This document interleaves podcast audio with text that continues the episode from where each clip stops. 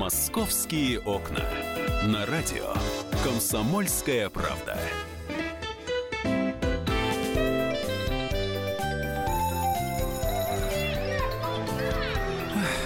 Дорогая школа.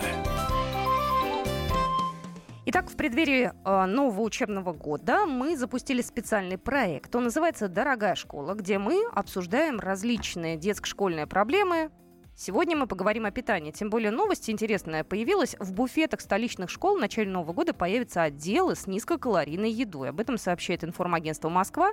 Они ссылаются на Департамент образования Москвы. Э, уголки здорового питания. Вот так они будут называться. Говорят, что они будут появиться первые только на базе одной школы, а потом уже дальше будут, видимо, как-то вот э, внедряться в другие школы.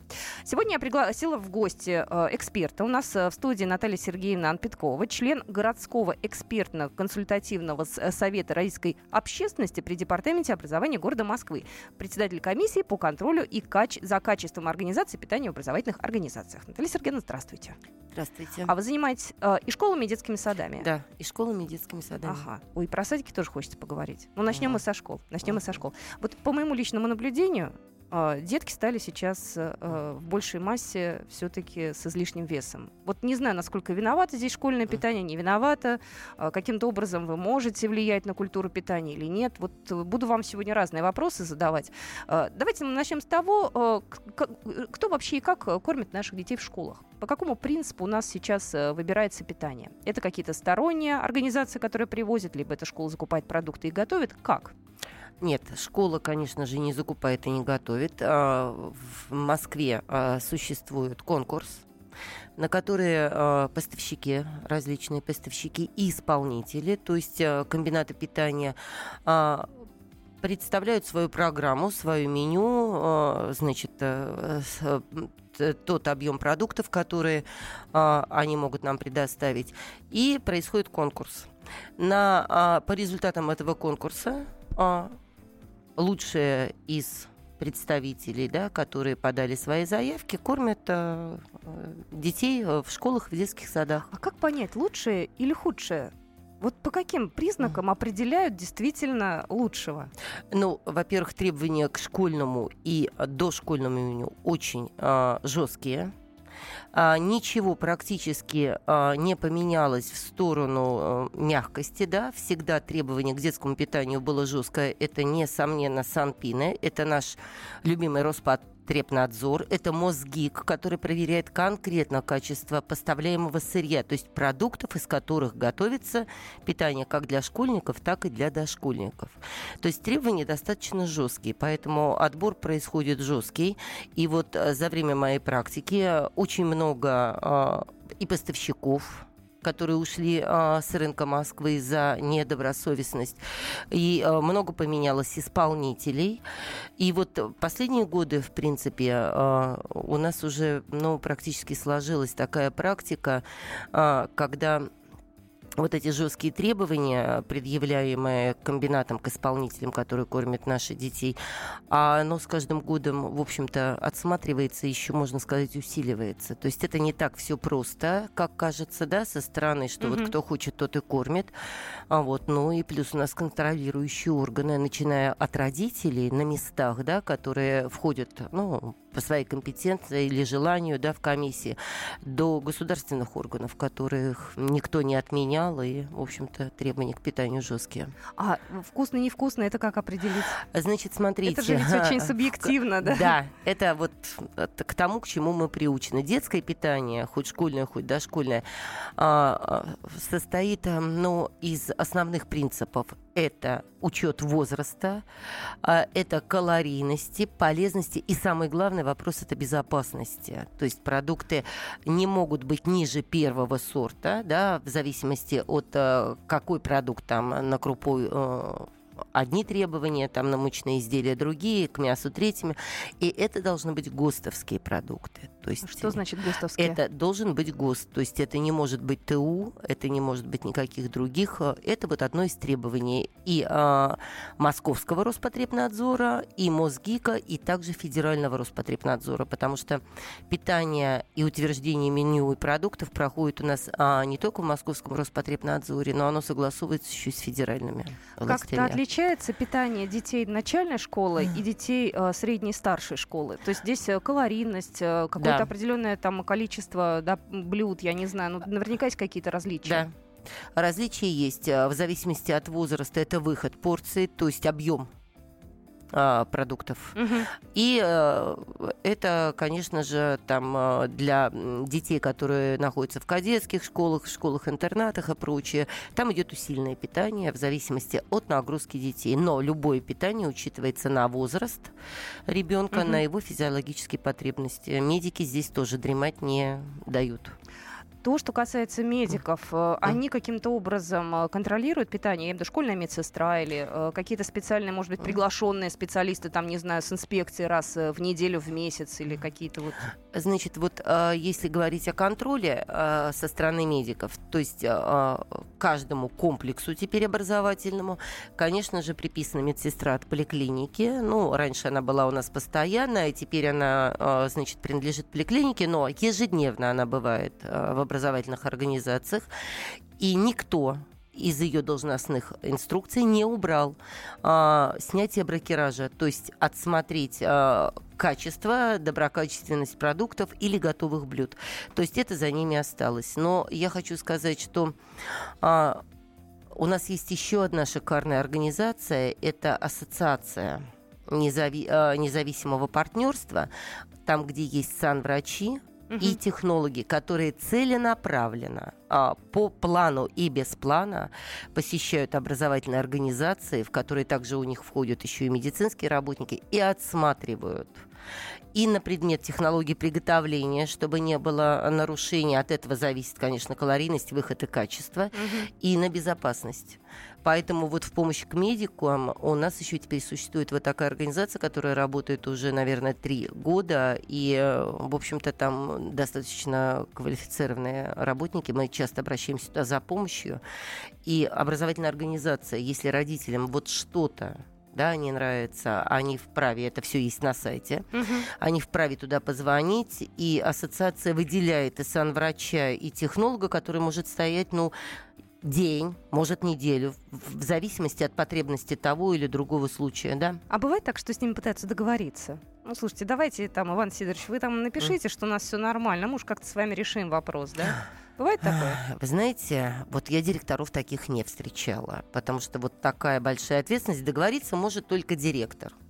А, ну вот на моей практике такого не было. Ответственность директора настолько велика сейчас, что, ну, в общем-то, соблюдение госконтракта, условий и технического задания – это свято. То есть не дай бог, да, если кто-то из детей не дай бог отравится, да, или какой-то uh-huh. получит, не дай бог, там, я не знаю, заболевание, uh-huh. то я так понимаю, что будет очень серьезная проблема и у директора, да, и... В первую очередь в первую у директора, очередь. и, конечно же, потому что директор, а, ну, вернее, э, директор как руководитель, э, люди, которых он назначает и доверяет, да, ту или другую, да, должность, он несет за них ответственности, поэтому, ну, вот на моей практике этого не было, поверьте, практика у меня очень большая, чтобы директор пошел на то, чтобы был сговор с исполнителем, нет. Есть рабочие моменты, от которых, конечно же, не застрахована ни одна да, образовательная организация, но это рабочие моменты. Еще э, хочу сказать, что, ну, наверное, благодаря такой открытости и вот такой возможности родителей на местах видеть все, что происходит в столовой, да, э, мы добились того, что э, исполнитель э, даже не придумывает никакие там оправдания, то есть устраняется это все моментально, а, тут же тоже отзывается. Кстати, у каждого исполнителя, у каждого комбината, который кормит а, наших детей, есть свои технологии, есть санврачи. То есть вот, в общем, контроль настолько жесткий и требования к детскому питанию, то есть они не а, ослабевают, они становятся только жестче. Поэтому исполнители уже это не те времена, когда действительно исполнитель. Ну, бывает, бывает. Ну Сейчас да, да, ну не свежие овощи, да. подумаешь, что там они И вот, кстати, я сказала про ассоциацию, чтобы родители понимали, у нас очень-очень много поставщиков, которые ассоциация расторгла. Вот, кстати, про это мы обязательно поговорим после небольшой паузы. Угу. Номер нашего эфирного телефона я тоже напомню. 8 800 200 ровно 9702. Хотелось бы услышать, что э, вы думаете о питании ваших детей. Устраивает ли оно вас, э, как родителей? И вы хоть раз в жизни приходили в столовую, смотрели вообще, что ваши дети едят? Вот был у вас такой опыт или нет? Звоните, будьте с нами, мы скоро продолжим. Московские окна.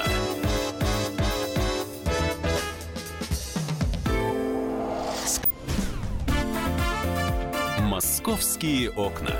На радио «Комсомольская правда».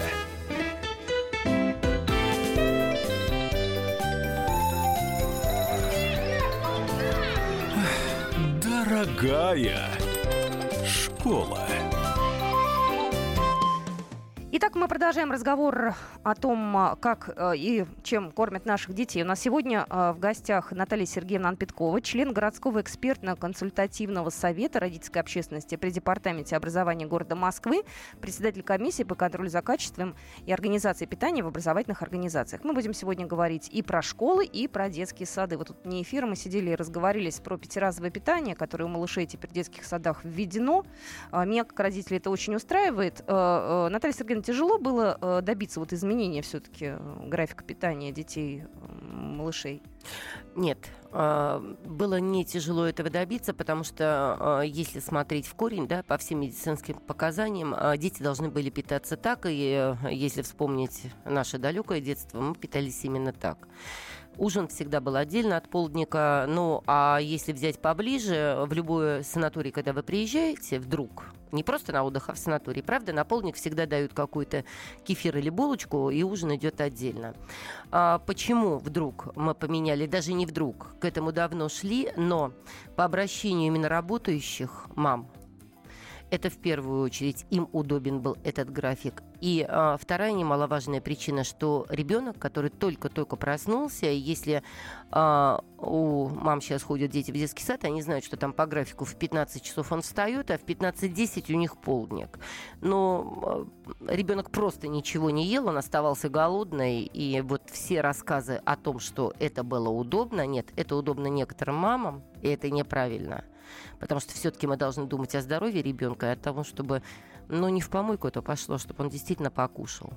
Номер эфирного угу. телефона 8 800 200 ровно 9702. Мы спрашиваем вас, вы знаете ли, э, что едят ваши дети? Если среди наших слушателей есть родители, которые были в школе, mm. я вот лично не пошла. Э, наверное, неправильно. Mm. Надо было пойти и посмотреть внимательно, может быть, даже попробовать. Уж не знаю, вообще мне разрешат, если я скажу, пустите меня, пожалуйста, я хочу попробовать, э, чем моего ребенка кормят. А, ну, я думаю, что так нет, но я могу вам сказать, что все исполнители, все, которые кормят город Москву, они э, по э, просьбе родителей, родительской общественности или управляющего совета, или даже просто администрации школы устраивают день открытых дверей, причем дают родителям пробовать самые нелюбимые и непопулярные блюда. Угу.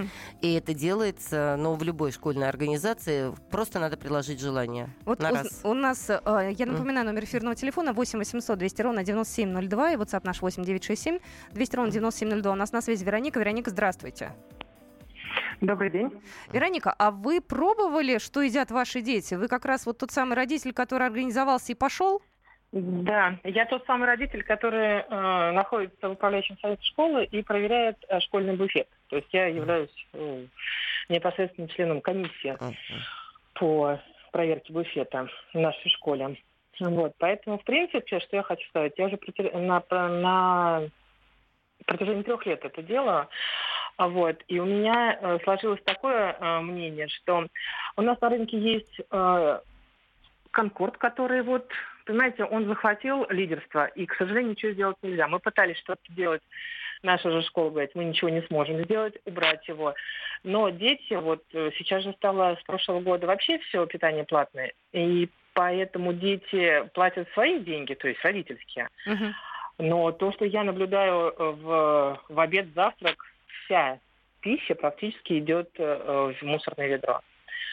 А дети все время на подъемке говорят, что они вообще хотят есть и уже голодные. А почему? Что невкусно, родителям. что ли, вы говорите, в мусорное ведро? Вы знаете, вот за все время, ну, я попадала на 2-3 раза, когда было реально вкусно. Вот реально вкусно. Даже было невкусно не на вид, да, вот там какие-то ленивые голубцы были, но они были вкусные. Я детей говорила, дети, попробуйте, реально вкусные. Они кушали, многие ели.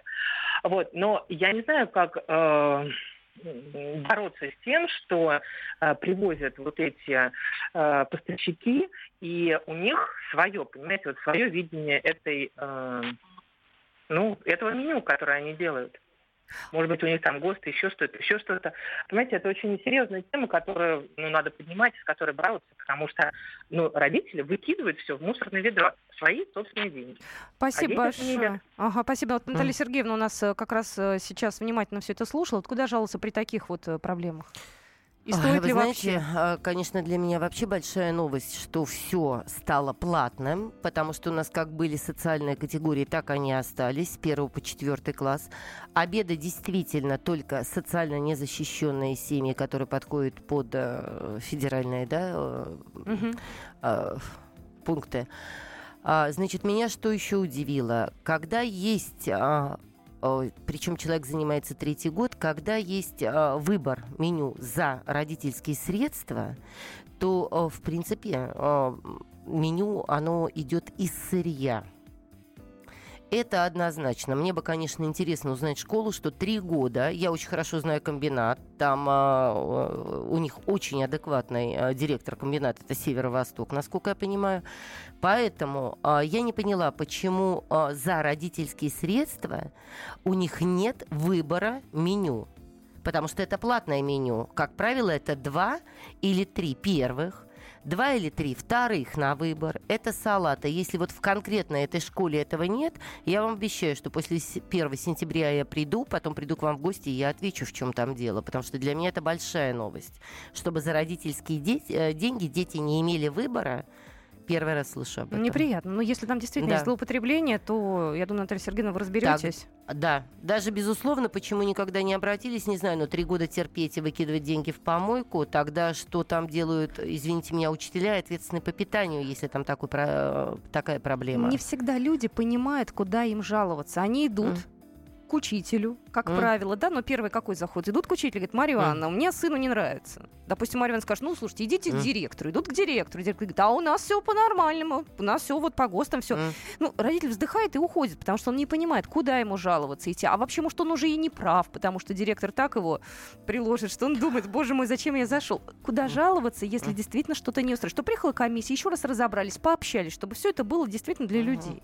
Ну, в первую очередь, э, управляющий совет должен выйти на исполнителя, причем по пунктам перечислить то, что не устраивает, попросить предоставить им коммерческое меню, то есть вот о том, о чем сейчас говорила да, да, да, Вероника, да, за родительские средства, которые будут на выбор не одно, они должны будут обсудить и с периодичностью заказывать то, что действительно у детей пользуется популярностью. Мы и то подбираем детям меню, а, которое вот, ну, поедаемость, чтобы не было вот отходов, чтобы им это действительно нравилось. Но вот за коммерческие, то есть за родительские угу. деньги, коммерческое меню, меня очень удивило, что там нет выбора. Я вам а, обещаю, что вот выйдя от вас, я вообще свяжусь а, с генеральным директором комбината а, Северо-Востока, задам ему этот вопрос и, конечно же, в учреждение приеду, если Вероника оставит какие-то свои данные. Я туда конечно, приеду, у нас посмотрю. Э, все открыто, вы можете тоже нам, любые угу. слушатели, я сейчас обращаюсь, а позвонить. Если да? вдруг проблема и исполнитель не решает ее, да, для того, чтобы да. меню поменять за коммерческие, за родительские средства, они могут обратиться в экспертно-консультативный совет на департаменте образования. Там есть э, все данные и мои, и нашего председателя Людмилы Александровны Мясниковой. То есть э, ей будет оказано а мы договорились, сразу. Наталья Сергеевна, мы с вами угу. пообщаемся, наверное, в ноябре. Вот когда Давайте. у нас уже, знаете, пройдет несколько месяцев, родители уже свыкнутся с меню, дети уже походят в школу, и мы еще раз с вами встретимся и пообщаемся на тему того, что действительно в школах а, происходит с питанием. А, я еще раз хочу поблагодарить нашего гостя Наталья Сергеевна Анпеткова. У нас была в эфире. Мы а, проведем еще вторую серию. Благодарю вас. Программа «Московские окна» продолжится, и программа «Дорогая школа» тоже будет в нашем эфире еще. «Московские окна».